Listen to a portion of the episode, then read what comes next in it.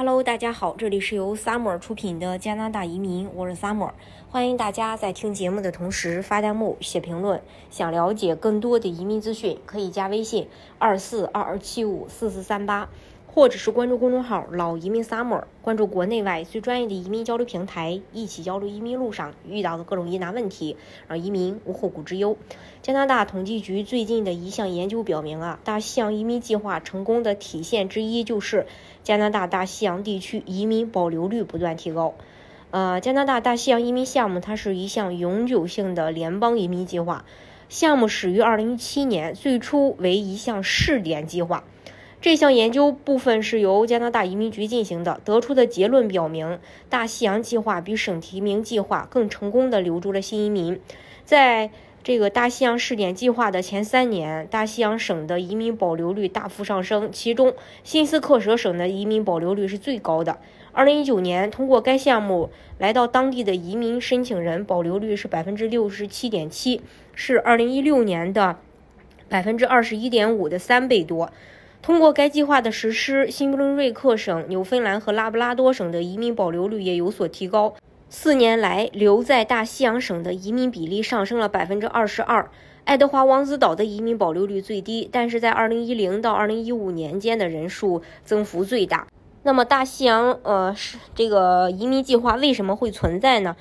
呃，是因为近些年来呀，加拿大人口老龄化的问题啊越发凸显，而其中又以大西洋四省的加拿大人平均年龄最高，其中四省八十五岁以上的成年人占比是，像纽芬兰和拉布拉多省是占百分之八点六，爱德华王子岛占百分之八点一，新斯克舍省是占百分之八点七，而新不伦瑞克呢是占百分之八点八。老龄化将导致加拿大劳动力的短缺，并给经济发展带来一定的压力。对于各省的医疗保障服务也可能有不小的冲击。虽然这是一个全国性的问题，但是在四个东海岸省份尤为突出。长期以来，人口老龄化带来的人口挑战一直是加拿大推动经济类移民的原因之一。为了解决区劳动力短缺问题，加拿大自1998年以来创建了省提名计划，并取得了成功。但大西洋四省却一直没有能够快速审理且足够吸引移民留下的项目。大西洋移呃这个呃移民呢存在就是为了消除新移民在加拿大定居的一些困难，这在一定程度上提高了新移民的保留率，因而大西洋四省的呃是这个移民计划成功，使得其在二零二二年成为永久项目。除此之外，加拿大还推出了其他的移民试点项目，比如农村和北部移民试点。说了海洋四省，那我们再说说草原三省。相比较啊，草原三省的移民保留率下降。研究发现，在2010到2015年间，抵达安省、BC 省和阿尔伯塔省的人，最有可能在抵达后五年留在这些省份。随着时间的推移，除了阿省的保留率从百分之八十八点九降到百分之八十四点五，另外两个省的保留率仍与之前保持一致。2010到2015期间，曼省和萨省的。保留率也下降了百分之十以上。移民类别对于他们长期定居也有一定的影响，比如那些通过经济移民项目抵达加拿大的申请人流动性较大。